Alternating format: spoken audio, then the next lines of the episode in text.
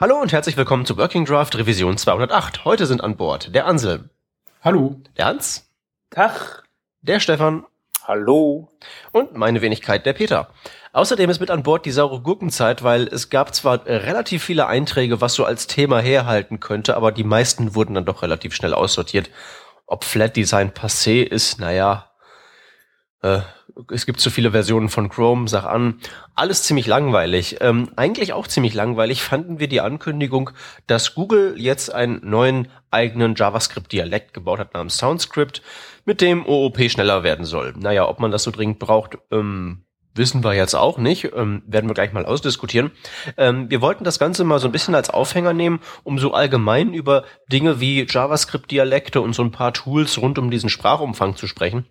Da gibt's ja mittlerweile eine ganze Menge und auch, dass dieses Google-Ding hochpoppt, ist ja einfach nur das Symptom davon, dass das halt eben aktuell en vogue ist, sein eigenes kleines JavaScript zu erfinden. Google macht das jetzt schon zum zweiten Mal und dann gibt's ja noch dieses JSX-Ding von Facebook und so weiter und so weiter und so weiter. Die spannende Frage ist, benutzt das eigentlich irgendwer? Wie schaut's mit euch aus? Ähm, irgendwie so CoffeeScript-Benutzer der ersten Stunde an Bord? Nein. Alle schreien laut hier. ähm, nö, irgendwie nicht, ne? Also ich weiß nicht.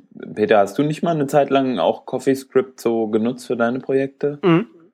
Ja, also ich weiß nicht, bei mir ist es so, ich bin damit nie richtig warm geworden. Ich fand zwar die Idee immer ganz toll, irgendwie so ein bisschen weniger Syntax, aber getreu dem Motto, so man möchte halt nah an dem bleiben, was man, äh, das ist gar kein Motto, whatever. Man möchte nah an dem bleiben, äh, was man irgendwie so gelernt hat. Finde ich es nicht erstrebenswert, so einen Dialekt wie jetzt beispielsweise, oder was heißt Dialekt, aber so eine eigene kleine Sprache ähm, wie jetzt CoffeeScript zu lernen.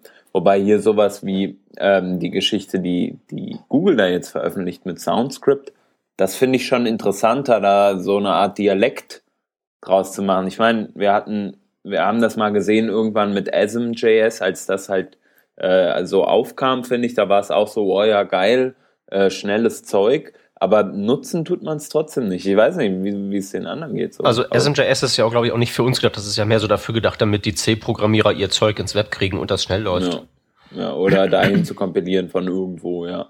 Hm, ähm, vielleicht noch mal kurz ausgeholt. Kann denn jemand vielleicht erklären, was SoundScript überhaupt so ist? Also ähm, SoundScript ist eine ähm, JavaScript-Erweiterung, die spezielle ähm, Probleme mit Objekten reparieren soll, die ähm, die JavaScript-Engine von Chrome hat. Da ähm, gibt es einfach so der Unterbau, wie der halt eben sich in der V8 darstellt, ist der Gestalt, dass da halt eben gewisse Sachen ähm, schneller laufen können, wenn sie vorher mehr darüber wissen, wie sie interpretiert werden sollen. Und das geht halt eben mit SoundScript, indem man da einen ähm, ja, so eine, so eine, ja, einen, einen, einen strikteren Modus anwirft, also nicht nur ähm, use strict, sondern das heißt tatsächlich hier use stricter. Ähm, dann gibt's halt ein paar ähm, ähm, Eigenheiten. Ja, finde ich jetzt auch etwas so. Ich, ich glaube, auf use strictest. Ja, ich, ich denke mir auch so, dass, dass wenn die das wirklich so releasen wollen, ist das wirklich ein klassischer ähm, äh, Fall von, wie nennt man das, Production, wenn der Prototyp wenn der Prototyp versehentlich in Production reinkommt. Nee. Also zum Beispiel ist es halt eben so, dass in UStrict zum Beispiel Arrays keine äh, Löcher haben können. Also da ist halt nicht einfach mittendrin undefined oder sowas drin. Objekte sind grundsätzlich sealed, also dass man da keine Objekt, keine Properties hinzufügen kann und solche Sachen machen kann. Und all diese Dinge, wenn die Arrays keine Löcher haben, wenn die Objekte nicht veränderlich sind. da profitiert halt sehr dieser Unterbau von Chrome äh, von. Und wenn diese Dinge halt gegeben sind, dann fluppt's halt schneller. Es ist also nicht sowas wie CoffeeScript, was wirklich nur Syntax im Wesentlichen ist, sondern tatsächlich eine Optimierung ähm, der JavaScript Engine, also mehr so in die Richtung von ASM.js, aber auch irgendwie nicht so richtig, weil es halt schon eine Erweiterung von JavaScript ist, ohne jetzt da was fundamental anderes mitzumachen. Okay, das heißt, es bringt aber eigentlich auch nur V8, also Chrome wird's was. In der konkreten Oder? Implementierung ist das wohl so. Andererseits ist es, ist es, denke ich mal, schon so, dass unter der Haube diese ganzen JavaScript-Engines so grob ähnlich sind. Also, das heißt, denke ich, bin mir da ziemlich sicher, das so zu wissen, dass die grob ähnlich sind. Und wenn, ähm, als Faustregel, das wissen ja die ganzen JavaScript-Optimierungs-Blogpost-Leser, äh, als Faustregel so Objekte in Ruhe lassen und nicht irgendwie Properties hinzufügen und mit Delete ähm, zurückhalten, umgehen und so. Das ist ja ein allgemeingültiger Performance-Tipp. Insofern könnte es auch sein, dass da andere von profitieren. Aber ähm, weil halt eben es so viel Dokumentation darüber gibt, wie V8 funktioniert und die ganzen Performance-Advokaten, ja ständig darüber erzählen, äh, weiß ich halt ziemlich genau, dass das jetzt denen sehr helfen wird, aber wahrscheinlich anderen auch. Okay. Ansonsten ist es halt so, also zum Beispiel ist es ja bei diesem ähm, Ads, bei diesem Soundscript, AdScript ist ja wieder was anderes, bei diesem Soundscript auch so, dass man da ja auch Typannotationen dazu schreiben kann. Also man kann sagen, x ist ein Integer und solcher Krempel. Und dass das halt helfen kann, irgendwelchen Optimierern, die da unter in der JavaScript Engine arbeiten, ist, denke ich mal, auch offensichtlich. Und das wird sicherlich auch oder könnte sicherlich auch anderen helfen als nur Chrome. Da sind wir gleich bei einem Punkt, wo ich mir denke, ähm, also, also diesen strikter Mode, so wie es das du jetzt erklärt hast, den finde ich eigentlich total okay, nicht? Weil du sagst, du, okay, jetzt bist du halt nur strikter, nicht? Eh schon, wie der Name sagt. Ähm, wobei man natürlich auch sagen kann, vielleicht kann man das auch grundsätzlich irgendwie in, in, in den Strict-Mode integrieren. Äh, bei die, bei die äh, statischen Typen, ähm, da fällt mir irgendwie jetzt gerade noch die Verbindung zum, zum echten JavaScript. Nicht? Also wenn ich jetzt use stricter verwende, dann rennt der Code woanders auch noch. Wenn ich jetzt ähm, aber, aber diese Typannotation nehme, ähm, dann brauche ich wieder irgendeinen Compiler im Moment, damit es woanders läuft. Ähm, ja. ja, beziehungsweise ja. du brauchst keinen Compiler, weil wenn du es dann kompilieren würdest, wenn die Typen hier raus, dann wird es nicht mehr woanders laufen. Stimmt. Beziehungsweise dann wird es woanders laufen, also wenn die Typen raus sind, wird es woanders laufen, aber da hätte ja Chrome nichts mehr davon. Ja. Ähm, nee, das ist tatsächlich dann auch wirklich so spezifisch dafür gedacht, dass tatsächlich JavaScript vielleicht in die Richtung sich entwickelt oder so. Mhm. Oder dass halt eben so was Dartartiges halt eben wird. Also diese Types sind ja auch keine ähm, zwingender, kein zwingender Bestandteil von der ganzen Geschichte. Mhm. Also generell weiß ich wirklich nicht, inwiefern sich das da jetzt irgendwie durchsetzen wird oder so. Das ist halt äh, was mich das auch viel mehr interessiert. so ein Versuch, Experiment in der Richtung zu sein. Ja, genau. Also man sieht das ja auch darin, du sagtest es eben, es gibt auch noch AdScript und Dart macht ja auch, ist ja auch noch bei Google irgendwie am Start so. Ähm, also es gibt verschiedenste Projekte, die die da vorhaben. Ähm, was ich aber interessant finde, ist halt immer dieses, die, diese Typengeschichte. Also dass man wirklich versucht, in JavaScript äh, bessere Typisierung reinzubekommen, beziehungsweise Checker dafür zu entwickeln. Facebook Flow ist so ein, ähm, ist so ein Tool. Dann gibt's aber auch noch äh, ein paar andere. TypeScript beispielsweise, das, äh, das ja auch versucht, wesentlich stärker äh, zu typisieren. Ähm, habt ihr das mal eingesetzt? Nutzt ihr sowas? Ich habe zum Beispiel für mich festgestellt, so, hm, eigentlich ist das bestimmt sehr geil, weil du viel schöner entwickelst. Auf der anderen Seite ist es halt auch irgendwie mal wichtig, sein, sein jetziges JavaScript schön zu, zu entwickeln, äh, bevor man da irgendwie noch was anderes drauf wirft, finde ich immer. Ähm, also ich habe mal, ähm, wo du gerade TypeScript sagtest, das ist ja nun auch schon ein bisschen her, ich versuche gerade mal rauszufinden, 2012 genau. Ähm, da hatte ich damals einen Blogpost drüber geschrieben mhm. und ähm, bin da zu dem Ergebnis gekommen, also ich hatte einen Blogpost geschrieben, was das macht und einen anderen Blogpost darüber geschrieben, was das wohl soll. Und ähm, mein Verdacht ist, dass zumindest zu der Zeit es wohl so ähm, war, ähm, dass gerade Microsoft, die hatten damals frisch Silverlight abgesägt, ähm, stark ihre Entwickler in Richtung, hey, schreib doch mal JavaScript schubsen wollten. Mhm. Und es ist einfach ähm, so, dass ähm, in diesem Bereich, wo die halt eben die Leute hergeholt haben, also wo sie C-Sharp programmiert haben und so, da gibt's halt diese statische Typisierung und auch dieses explizite Hinschreiben, x ist ein Integer.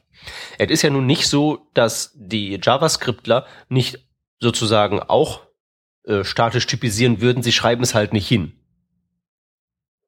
Ja. Aber es ist ja auch so, dass, dass, dass, dass, dass euer X in einem For-Loop nicht einfach dann, weiß ich nicht, zum String umgewandelt wird, weil ihr das gerade so macht, sondern in aller Regel haltet ihr das, da die Typdisziplin auch durch. Nur ihr merkt es halt eben, wenn sie nicht durchgehalten ist, dadurch, dass ihr einen Bug habt und nicht dadurch, dass, dass euch ein Compiler anschreit.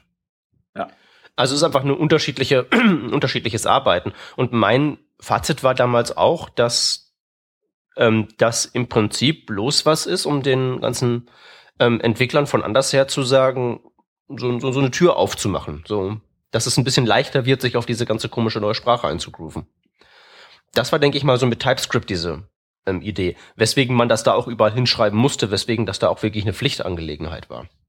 Wenn du jetzt zum Beispiel äh, Flow von ähm, Facebook daneben hältst, dann ist das da ein bisschen was anderes, weil da diese Annotationen optional sind und wenn man das da nicht hinschreibt, dann ähm, ist das, ähm, dann macht der Typ Inferenz und beschwert sich halt eben trotzdem, wenn du Number plus String machst, aber du musst es halt eben nicht hinschreiben. Mhm. Und das ist dann schon wieder ein bisschen was anderes. Das ist wirklich so ein, so ein Optimierungstool, was du an dein JavaScript noch dran tun kannst. Also einfach so vorne dran tackern, ohne irgendwas umzuschreiben.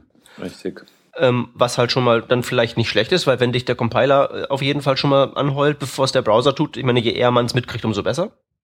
Und zum anderen ist es halt so, dass man dann optional diese Typen dahinschreiben kann, was ja im Einzelfall eventuell sinnvoll ist, wenn man halt eben eine bestimmte Intention kommunizieren möchte. Also ich denke auch gerade sowas, äh, was du sagst, so mit halt was davor klatschen, ähm, das finde ich halt okay. Aber wenn man halt sagt, man verändert die Sprache damit, gut tut Flow ja auch, wenn du halt äh, beispielsweise, wie du jetzt sagst, halt ähm, genauer ausdrücken willst, was deine Funktion jetzt machst. Aber im, im Endeffekt wäre es meiner Meinung nach eigentlich besser, wenn man ein Tool hat, was einfach funktioniert, wenn es da ist und wenn es nicht da ist, auch nicht wehtut. So. Und wenn wir jetzt zum Beispiel in unseren Code, wie Flow das fordert, ähm, dazu schreiben, hier mein Argument x ist ein String und y ist eine Nummer, ähm, dann, dann musst, also dann brauchst du diesen Compile-Schritt. Du kannst ihn nicht einfach weglassen. Und dann laufen Entwickler, denke ich, wenn sie den Code sehen, da erstmal dagegen und, und fragen sich, hey, was ist hier überhaupt los? Warum mhm. funktioniert das so? Da müssen sie wieder was Neues lernen. So, das ist so ein bisschen so. Wir haben mal drüber gesprochen. Äh, Simplifizierung war da der Topic ähm, zum Thema CSS und ähm, wie, wie SAS eigentlich die Wahrnehmung von, S, äh, von, von CSS verändert. Und genauso hast du es hier halt auch, wenn du äh, beispielsweise, sagen wir jetzt mal, was, was, was Starkes wie, wie CoffeeScript nimmst oder auch was Weicheres wie zum Beispiel Flow nimmst und ähm, so deine Sprache veränderst, musst du erstmal noch den Aufsatz lernen. Natürlich kann man auch auf der anderen Seite diskutieren äh, oder äh, argumentieren, dass man ja auch Libraries lernen muss, so wie jetzt jQuery funktioniert und so weiter. Mhm. Ja, also was ich halt irgendwie immer so ein Abwägen ist es halt eben, ne? Ja. Bringt's genug um dieses um halt eben, also ist der Gewinn, den ich jetzt erziele durch den Einsatz eines neuen Features, die Kostenwert, die ich halt anderen aufbürde, die das halt eben sich erstmal reinziehen müssen, das nicht von Anfang an drauf haben, so wie ich. Genau, aber das sieht man, finde ich, auch ganz gut, wo das dann Sinn macht, nämlich in größeren Companies, wo wirklich viel von dem Code geschrieben wird und wo es drauf ankommt, dass das Zeug so richtig gut läuft. Also ich meine, Flow wird entwickelt von, von Facebook, ähm, TypeScript, äh, weiß ich nicht. Also sehr viele dieser Compiler kommen wirklich von den großen ähm, Institutionen, nenne ich sie jetzt mal, die irgendwie da ähm, ja einfach viel Code in dem Bereich schreiben und viel machen einfach damit. Ja gut, aber andererseits ist es wahrscheinlich auch kein Kindergeburtstag, so ein Ding zu schreiben. Ja, ja, richtig, das ist natürlich richtig, klar. Aber die Sache ist, wenn du den Need hast, dann machst du es ja trotzdem. Ja, und da frage ich mich jetzt gerade, wo der Need herkommt. Nicht? Also kommt jetzt der Need daher, dass ich einfach jetzt äh, äh, sauberer programmieren will oder will mir jetzt wirklich einen richtigen Benefit daraus aussuchen? Also ich finde eigentlich die Idee, dass man äh, statische Typisierung jetzt nicht nur, nicht nur in der Sprache bringt, die, die, die noch eh wieder in irgendwas kompiliert wird, äh, sondern das Ganze tatsächlich in der Plattform hat, ja eigentlich recht interessant. Und da frage ich mich, warum es jetzt noch nicht, äh, also warum sich das die ganze Zeit auf irgendwelchen äh, ähm, Metaebenen bewegt, sprich Sprache X kompiliert zu JavaScript, Sprache Y kompiliert zu JavaScript und die haben statische Typisierung. Äh, warum ist jetzt in ECMAScript 6 oder 7 noch immer nicht drinnen? Ich finde das gut. Hm? Ich finde das gut. Warum? Es ist, das ist ein, das ist ein äh, ähm, schwieriges äh, Topic, ist das. Ja, darum reißt es ja an. nee, genau. Also vielleicht, um meine Position zu begründen, ähm, was ich an JavaScript mag, ist, dass es eben so pragmatisch ist, dass ich nicht alles immer typisieren muss von Anfang an, dass ich nicht eine Variable erstmal eben einen Typ dazu schreiben muss, was das jetzt ist, sondern ich kann es einfach schreiben und äh, wenn dann eine Integer dran steht, dann ist es eben ein Integer. Ähm, klar, das macht manche Sachen wieder schwieriger, eben Vielleicht dann produziert es auch mal Fehler, aber an sich finde ich, macht das eben die Einfachheit von JavaScript aus. Also nicht umsonst, glaube ich, ist JavaScript jetzt mit die einfachste Programmiersprache, die man so lernen kann. Wenn man es jetzt mal zum Beispiel mit C++ oder C vergleicht, dann ist es einfach ein anderes Level. Und ich meiner glaub, das, Meinung nach das, das, sind ist auch nicht die gleiche Liga. Du müsstest das, glaube ich, eher mit sowas wie Java vergleichen. Ja gut, Java kenne ich jetzt eben selber nicht wirklich, deswegen kann ich es nicht gut vergleichen. Ähm, ich habe nur irgendwie mal ein C++-Buch gelesen und ähm, ja. Das, das ist halt eben wesentlich low-leveliger, da kannst du ja im Prinzip deinen ganzen dein, dein, dein Memory rösten und dann hast du halt. Ja, Problem. natürlich, aber ähm, vom Prinzip her bleibt ja dasselbe. Also ich muss eben bei JavaScript mich gar nicht erst um sowas kümmern wie irgendwie Typisierung. Das ja. muss ich nicht machen. Wenn ich das, performanten Code schreiben möchte, dann kann ich das machen. Dann kann ich dafür sorgen, dass es eben performant läuft. Dann muss ich eben wissen, was ich tue. Ähnlich wie ich das bei C oder C++ immer wissen muss, nur bei JavaScript ist es eben optional. Hm. Du hast, du hast äh, sicherlich recht, das ist mit, denke ich mal, eines der Argumente, warum diese Sachen bisher aus der Sprache rausgehalten ähm, wurden. Ich habe jetzt gerade mir äh, mühsam zusammen ergoogelt einen Entwurf von ähm, ECMAScript 4 seinerzeit. Wir erinnern uns, mhm. nach 3 kam ja direkt 5 und 4 ist nichts geworden. Und in 4 war unter anderem drin, dass es da halt eben auch ähm, äh, Typisierung zu einem gewissen Grade halt eben geben sollte. Mhm.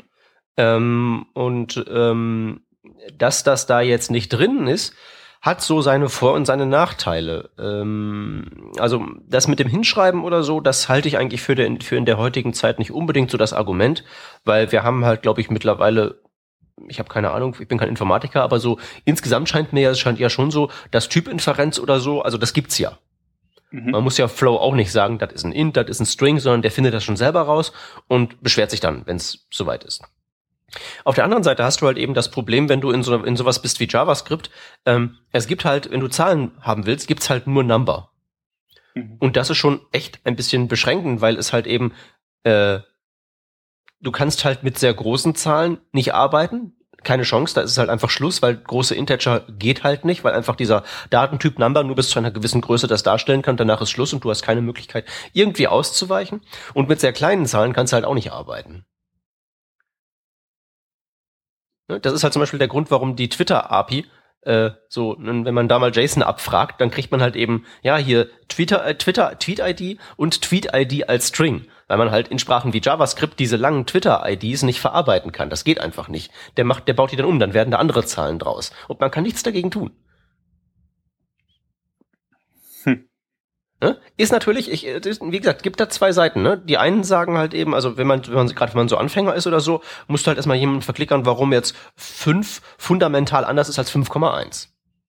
Das ist ja schon hm. erstmal ein bisschen komisch, sind ja Zahlen oder so, ne? Andererseits müssen die halt gezwungenermaßen, was die technische Repräsentation in, in, in Bytes angeht, das muss halt eben sehr, sehr unterschiedlich sein. Sonst kriegt man halt eben wie Schwierigkeiten wie im Moment mit Number. Also äh, sehe ich halt so oder so. Also ich mhm. hätte jetzt, ich würde jetzt sagen wir mal nicht dagegen rebellieren, wenn das jetzt in ECMAScript 8 oder so mal eingeführt würde, dass man halt eben optional sagen kann, okay, wenn ich jetzt äh, var x gleich 5 schreibe, dann ist es erstmal eine Number, aber ich kann halt eben auch int davor setzen und dann ist es ein großer Integer und ich weiß, dass ich damit sehr große Zahlen abarbeiten kann.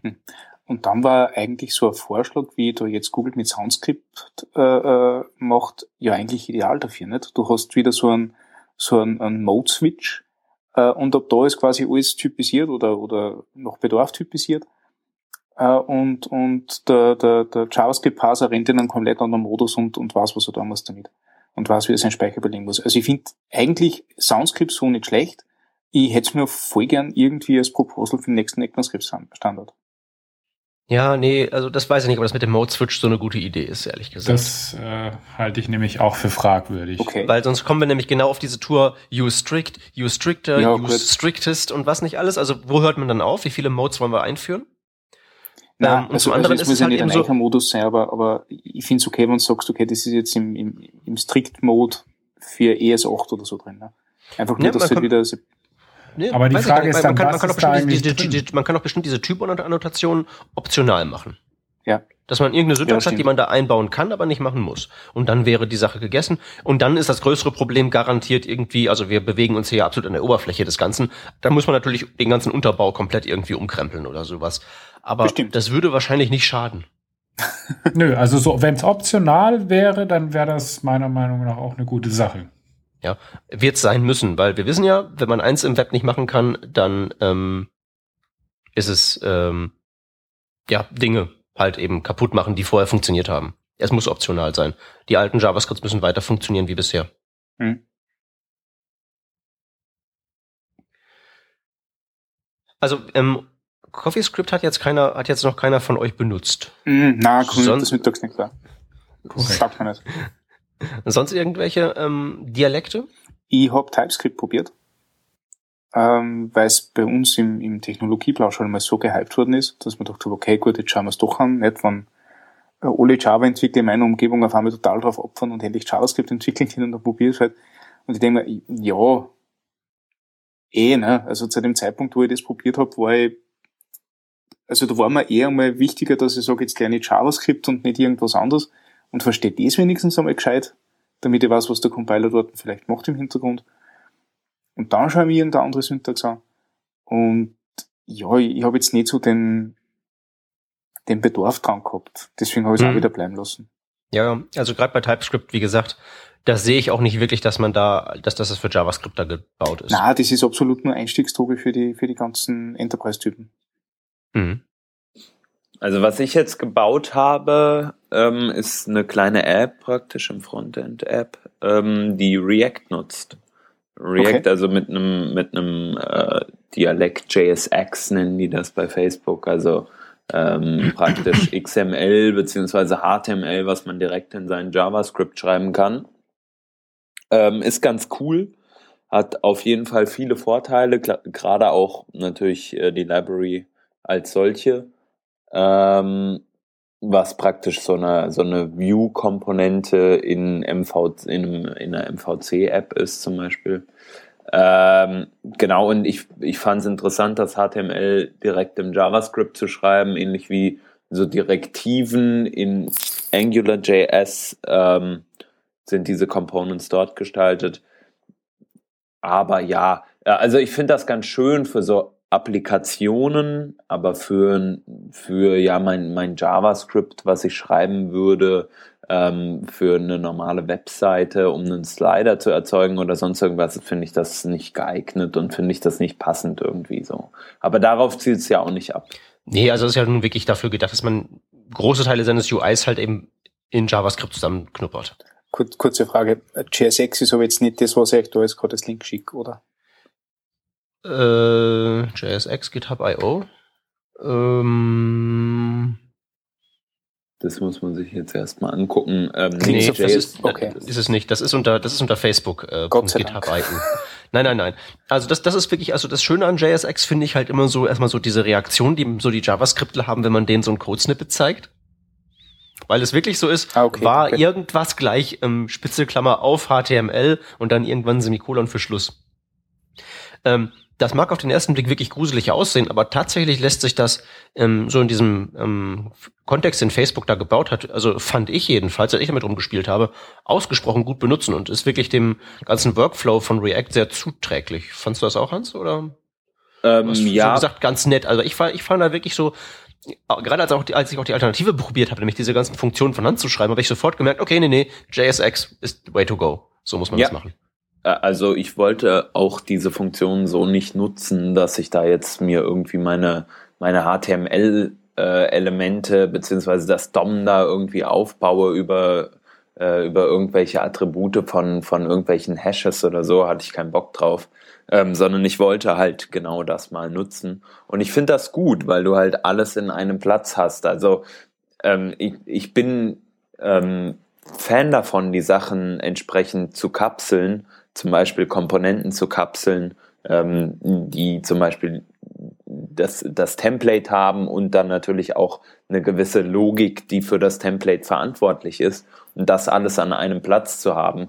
Ähm, wo man sich natürlich immer so ein bisschen sträubt, ist dieses HTML dann in einen JavaScript-File zu schreiben, weil dann denkst du dir wieder, äh, Separation of Concerns, bla bla bla. Aber eigentlich hat man genau diese Separa äh, Separation. Und ähm, ich finde das zumindest in einem Applikationskontext sehr flüssig.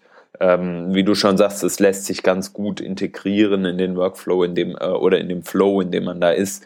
Äh, vor allem das Tolle, du kannst natürlich referenzieren von von verschiedenen ähm, Komponenten. Also eine Komponente kannst du innerhalb der anderen Komponente einfach über einen Tag aufrufen und du musst nicht irgendwie sagen, inkludier mir das jetzt, sondern das Inkludieren an sich ist halt einfach ein, ist halt einfach ein, äh, ein, ein Tag im, im, im HTML sozusagen, beziehungsweise des HTMLs in der JSX-Repräsentation. Und das finde ich schon, wie du auch sagst, sehr flüssig, äh, ist natürlich aber trotzdem, ja, wie du auch schon sagtest, gewöhnungsbedürftig. Also ich fand es eigentlich ähm, gar nicht mal so gewöhnungsbedürftig. Ich habe halt eben relativ schnell gemerkt, ähm, so muss man das halt eben in der Sprache machen, ne? Wie das halt eben so ist, wenn man da halt eben äh, in dem fremden Land zu Gast ist, dann muss man, sollte man sich halt eben den Sitten und Gebräuchen da anpassen. Mhm. Und das hat da auch wirklich sehr gut funktioniert, weil, also wie gesagt, ich finde ja dieses ganze React-Zeug, ohne das jetzt besonders intensiv benutzt zu haben, aber es macht mir alles einen sehr, sehr ähm, durchdachten Eindruck und ähm, da gehört das halt eben zu. Also ähm, ich hatte mal äh, der Ansem auch in dem einen Projekt einen, einen Coworker, der auch so ein Framework entwickelt hat. Rulus heißt das. Ähm, das ist viel, viel größer und kann, kann ganz viel mehr. Aber äh, das hatte auch so diesen Ansatz zu sagen, man schreibt sein HTML und CSS äh, direkt in die Komponente mit rein, ins JavaScript und alles funktioniert auf JavaScript-Seite. Man hat praktisch nur noch einen Anlaufpunkt. Mhm mit CSS, gut, das ist jetzt nochmal was anderes, aber ich finde den Ansatz schon interessant. Ich ähm, habe letztens eine Präsentation von jemandem gesehen, der JavaScript-based Style Sheets hm. baut. Hm. Also wo man tatsächlich in JavaScript-Syntax als Objekte sein CSS formuliert. Genau, das macht diese Geschichte da auch Rulus ähm, im Endeffekt genau das. Und äh, ja, das geht schon. Ähm, die Frage ist, wo ist der Anwendungsfall? Und wenn du dir jetzt nochmal überlegst, du schreibst halt wirklich einfach nur CSS als so wie du es gewohnt bist zum Beispiel, dann schreibst du HTML in der äh, in der JSX-Syntax sozusagen äh, und hast ein JavaScript dazwischen und das alles an einer Stelle, ist das schon irgendwo auch elegant, ähm, aber noch gewöhnungsbedürftig und vor allem, wenn das alles wieder auf JavaScript beruht also wenn du immer JavaScript brauchst, damit das Zeug funktioniert, dann muss man natürlich auch wieder so, eine, so einen anderen Aspekt irgendwie im Auge behalten. Bauen wir uns nicht wieder unsere kleine Welt auf, wie es dieser eine Artikel hier neulich sagte, äh, in der wir praktisch alles auf JavaScript ausrichten, so wie damals, als wir alles auf oder als wir sehr viel Flash gemacht haben, so. Ähm, Sollten wir das ah, wirklich tun? Ich meine, ja, JavaScript Flash ich, ich halte den Vergleich nicht machen, aber ich halte den nicht, nicht nur deshalb, weil das nicht nur weil Flash Vergleich gleich Hitler Vergleich ist, sondern ich halte ist doch so, sondern ich halte das aus, aus einem ganz grundsätzlichen ähm, äh, grundsätzlichen Erwägungen für immer schwierig, diese ganzen Artikel zu haben, ähm, die halt eben sagen, ähm, es muss auch ohne JavaScript funktionieren. Ich weiß nicht, ob man das also wir bauen halt heutzutage viel zu viel Zeug, das prinzipbedingt nicht ohne kann.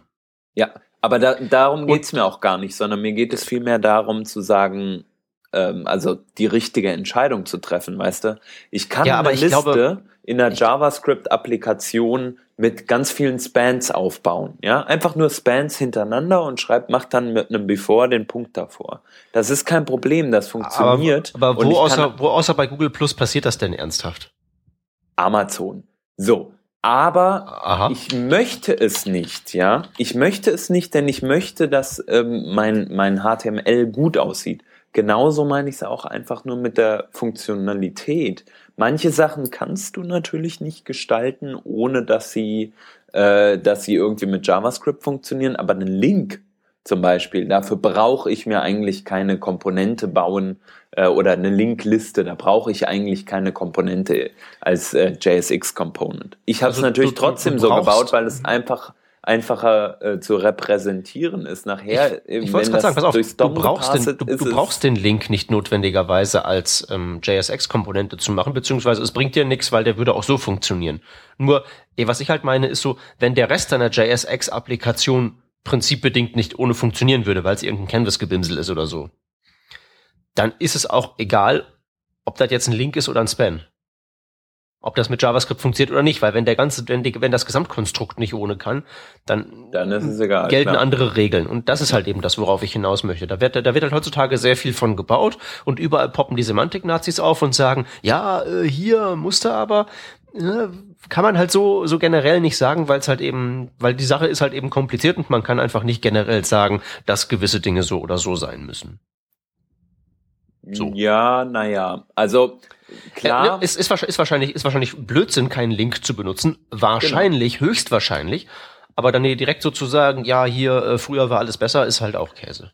Nö, habe ich auch nicht gesagt. Nein, du äh, nicht, denke, du nicht, aber, der, aber so gewisse Artikelschreiber. Ja, ich denke, es ist einfach wichtig, dass man ähm, sich auf den Kontext verlässt, in dem man sich bewegt. Und wenn man halt selbst weiß, ach ja, äh, ich baue jetzt hier meine Applikation und an dieser einen Stelle, an der ich mich befinde, ist es jetzt wirklich egal, ob ich da einen Link oder einen Button benutze, dann okay, ist ja auch wirklich egal. Aber äh, es gibt halt auch Fälle, in denen sollte man da zweimal lieber drüber nachdenken. Und ich finde es dann immer schöner, halt was zu haben, was mehr, ähm, ja, mehr Semantik bietet. Nee, nee, ist auf jeden Fall. Es gibt immer das so Abstufungen von gut nach nicht so gut. Aus mhm. vielen verschiedenen Gründen. Aber ich würde es halt einfach nur gerne sehen, wenn man das Fass, das da immer aufgemacht wird, wenn man das ein bisschen kleiner dimensionieren könnte. Mehr so eine Art Becher. Ja, das wird, das wird oft genug reichen. Ja. Ja nee, da hast du, hast du schon recht. Also, JSX, gute Sache. Ähm, sonst so, ich bin gerade am überlegen, was habe ich denn noch so an komischen Dialekten benutzt? Ähm, so ernsthaft eigentlich nicht so wahnsinnig viel. Ich spiele ja immer mal gerne mit den Gedanken, so ein bisschen Sweet.js bei mir einzubauen. Kennt ihr das? Das ist das Makro-Ding, gell? Genau, das Makro-Ding. Also einfach syntaktische Erweiterung für JavaScript und ähm, das ist halt ganz schön, weil das packt man sich dieses Sweetjs, diesen Sweetjs-Compiler oben drauf, steckt da Zeug rein, das wie JavaScript ist, nur mit ein paar syntaktischen Erweiterungen. Und hinten fällt normales JavaScript wieder raus. Mhm.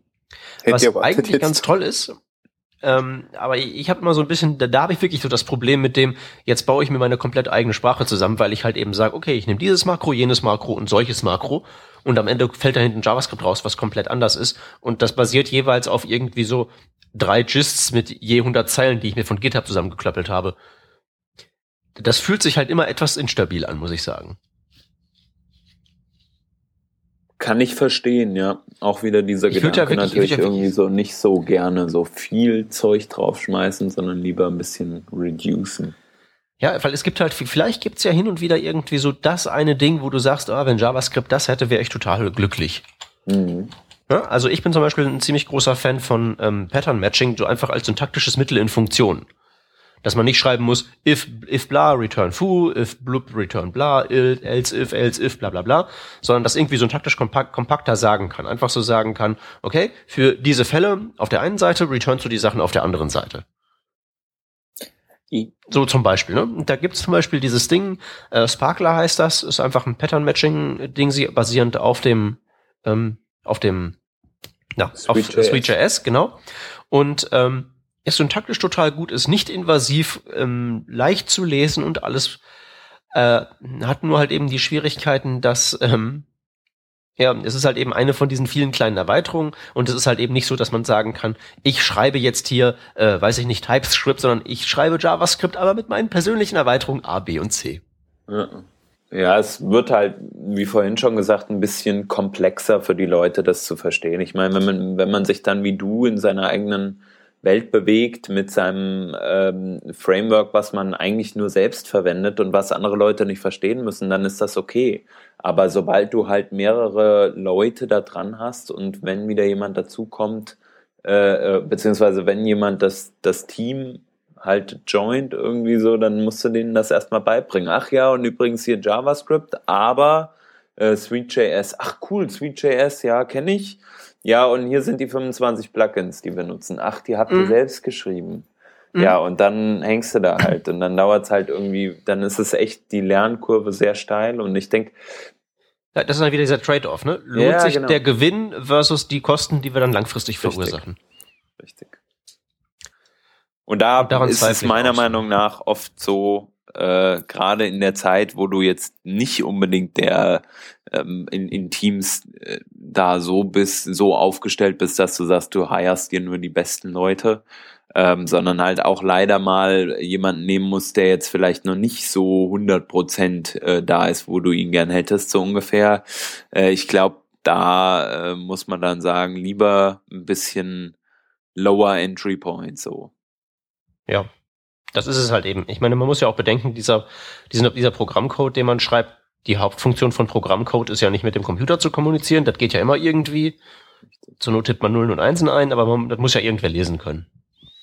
Und wenn man da versucht, einfach zu clever zu sein, mit zu viel fancy Syntax und so, dann wird's halt immer, immer schwieriger.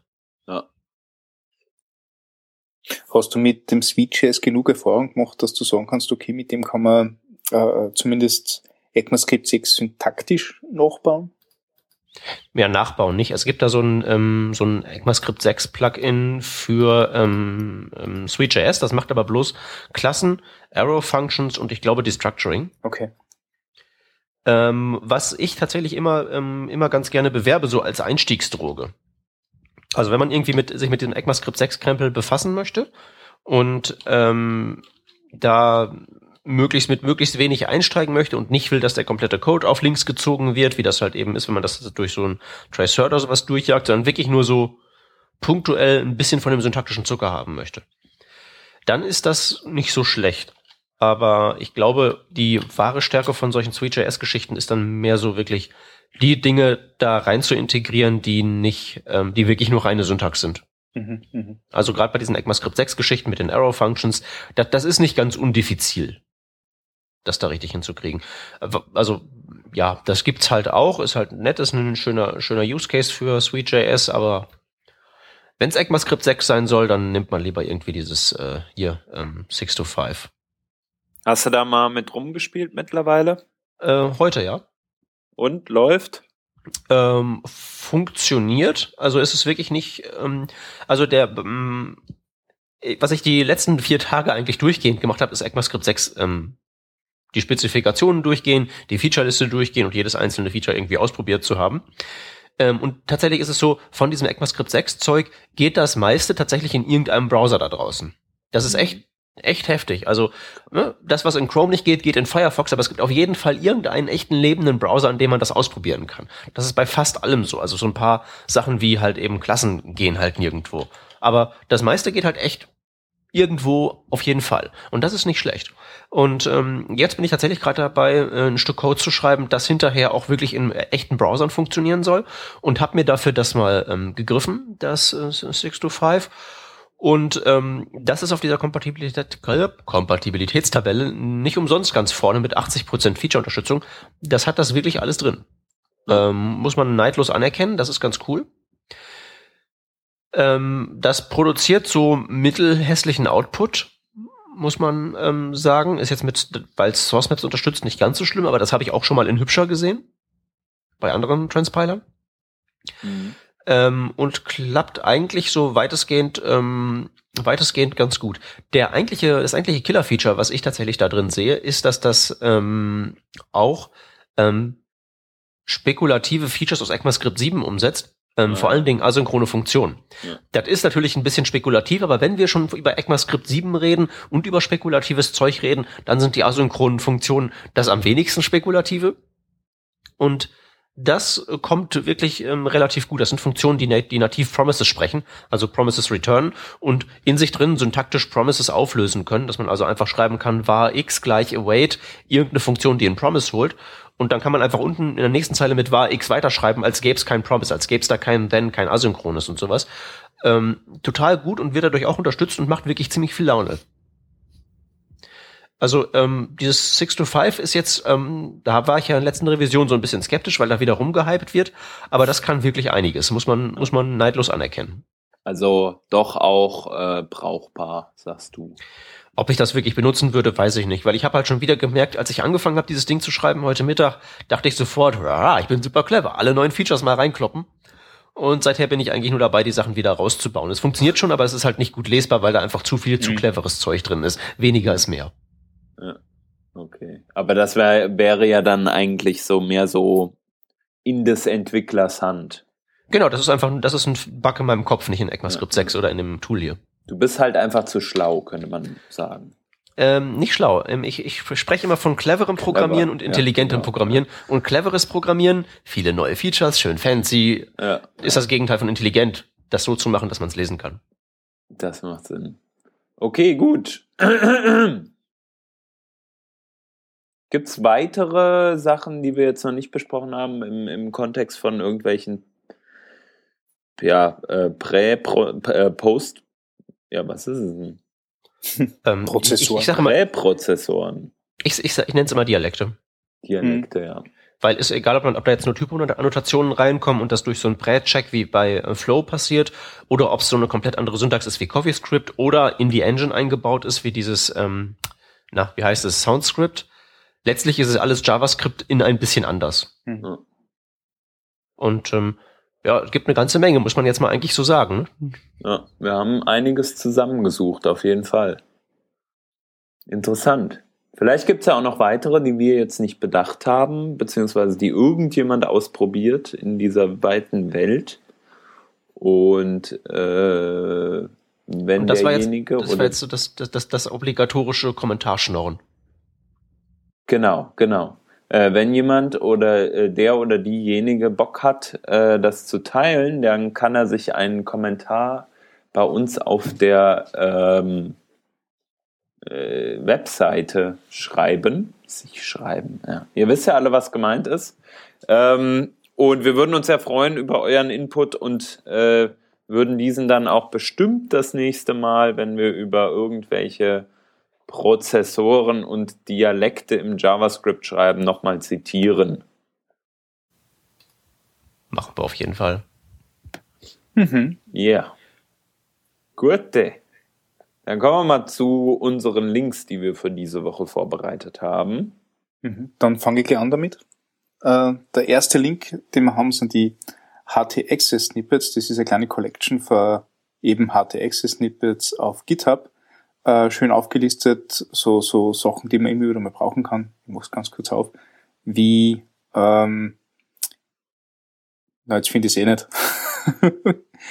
äh, wie zum Beispiel äh, Disable Image Hot Linking, das braucht man hier und da, oder ähm, oh mein Gott, schaut euch an, also da ist wirklich einiges drin. Custom Error Pages, Allow Cross-Domain Fonts, Auto, Dev8 Encoding, etc. Also da sind wirklich einige Sachen drinnen.